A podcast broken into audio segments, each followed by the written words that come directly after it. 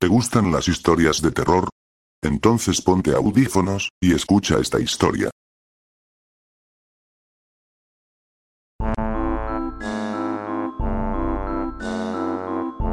El niño y el payaso.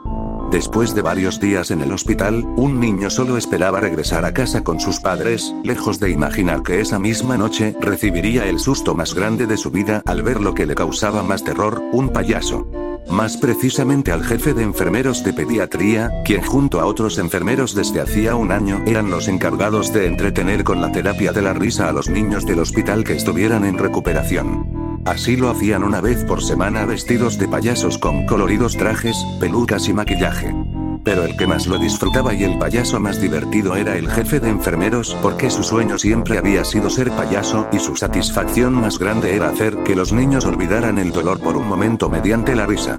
Todos los niños que habían estado en el hospital el último año se habían divertido con los payasos menos aquel niño que recién había entrado al hospital esa semana y no sabía que habían payasos en el hospital, así como ningún enfermero sabía de su miedo a los payasos, y por desgracia tendría una peligrosa reacción con el payaso que entrara en su habitación porque desde muy pequeño les había tenido terror y por el aspecto los consideraba malvados y peligrosos. Llegada la noche, los enfermeros se vistieron con los trajes de payaso y entraron en diferentes habitaciones para hacer reír a todos los niños que ahí estuvieran. Por su parte, el jefe de enfermeros decidió entrar en la habitación del niño sin pensar en las consecuencias que eso le traería. En la habitación, el niño escuchó el ruido de la puerta mientras se abría y se bajó de la cama de un salto esperando recibir a sus padres, pero cuando se abrió la puerta y se encontró de frente con el payaso, un miedo incontenible se apoderó del pequeño que gritaba desesperadamente mientras un escalofrío recorría su espalda. El jefe de enfermeros no sabía cómo reaccionar porque nunca había visto a un niño que le tuviera miedo a los payasos después de haber hecho reír a tantos niños y para intentar calmarlo tomó la equivocada decisión de hablar y acercarse, pero el niño se sintió tan aterrorizado que corrió hacia la ventana cerrada para salir de la habitación y escapar del payaso malvado. Inmediatamente el jefe de enfermeros intentó agarrarlo cuando se lanzó con todas sus fuerzas por la ventana, rompiendo los cristales y lanzando el último grito ensordecedor y casi lo alcanza, pero ya era demasiado tarde. La caída desde el cuarto piso había sido mortal. Los demás enfermeros y algunos niños salieron a las habitaciones para ver lo que había pasado cuando escucharon los gritos del niño, el sonido de los cristales al romperse y el grito de terror del jefe de enfermeros y cuando llegaron a la habitación lo encontraron paralizado y mirando la ventana rota de la que caían gotas de sangre antes de que pudiera contar lo que había pasado. Lo único que había quedado del niño en la habitación eran las gotas de sangre de la ventana y las pantuflas al lado de la cama.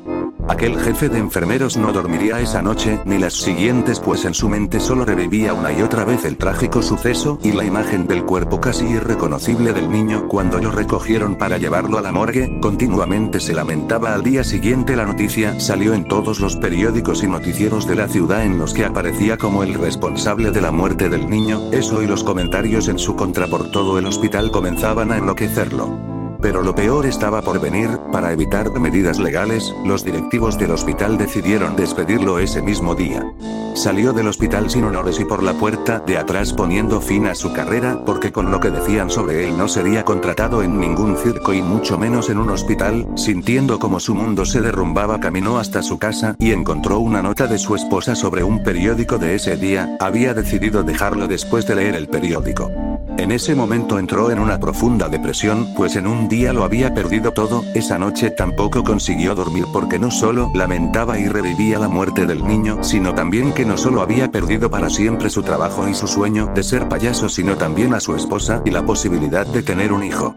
Como una manera de escapar a su dolor, buscó refugio en el alcohol y los medicamentos, cuando lograba quedarse dormido lo despertaban las pesadillas, y en cuestión de días la depresión empezaba a convertirse en locura y desesperación, cada vez veía con más frecuencia al niño cubierto de sangre con cortadas y vidrios rotos en la cara y el cuerpo que aparecía, lo miraba fijamente con expresión de odio y se desvanecía como si se tratara de un fantasma y sin saber si era real o producto de su mente perturbada el miedo lo paralizaba, los recuerdos las pesadillas, el alcohol, los medicamentos y las apariciones habían convertido su vida en un verdadero infierno. Una noche dispuesto a terminar con todo, se vistió de payaso y se maquilló con un aspecto tan aterrador que asustaría a cualquiera, amarró una cuerda al ventilador del techo de la sala y colocó una silla debajo de la cuerda, rompió un espejo y con uno de los cristales se cortó la palma de la mano para escribir un mensaje en la pared, y guardó el cristal ensangrentado en uno de los bolsillos del pantalón y agarró la última botella vacía con la otra mano, se subió en la silla, se puso la cuerda alrededor del cuello, agarró el pedazo de espejo con la mano y saltó de la silla. La sangre goteaba por el cristal que cayó al suelo junto con la botella cuando perdió la conciencia, cubriendo el suelo de sangre y cristales rotos. Lo último que vio fue al niño, solo que esta vez no tenía ni un solo rasguño y estaba sonriendo. Cuando la policía entró en la sala, vieron el mensaje de la pared que decía, maté al niño y también al payaso, lo que comenzó con la muerte de un niño, terminó con el suicidio de un payaso porque nunca pensó que su intención de darle alegría a un niño terminara con su muerte y no era capaz de contarle lo que había pasado a su esposa, con quien intentaba tener un hijo, pero la pesadilla estaba por comenzar.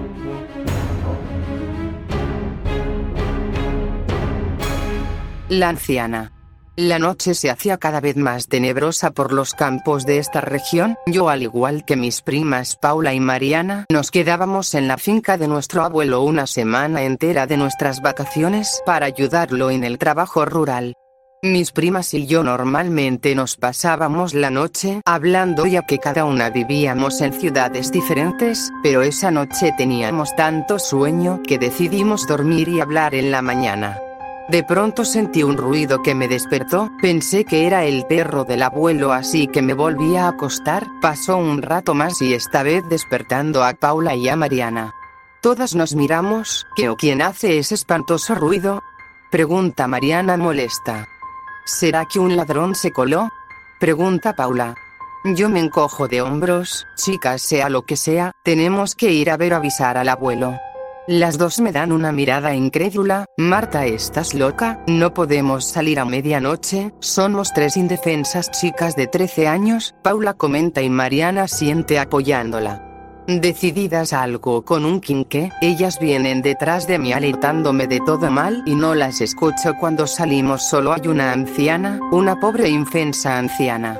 La anciana viene hacia nosotras y damos un paso atrás. Muchachitas, su voz es débil y parece enferma, pueden darme un vaso de agua.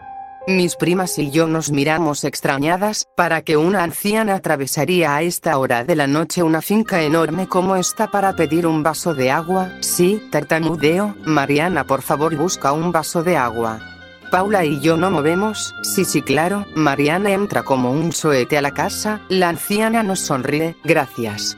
Paula y yo compartimos unas miradas extrañadas y la anciana solo se queda ahí tiesa, Mariana regresa al poco rato con el vaso de agua, la mujer bebe y nos da el vaso, yo lo tomo con cautela, han sido ustedes muy generosas conmigo señoritas, y por eso les diré algo que ustedes necesitan saber.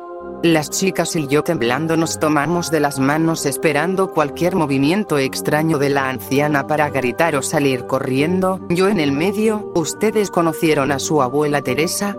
Todas negamos con nuestras cabezas.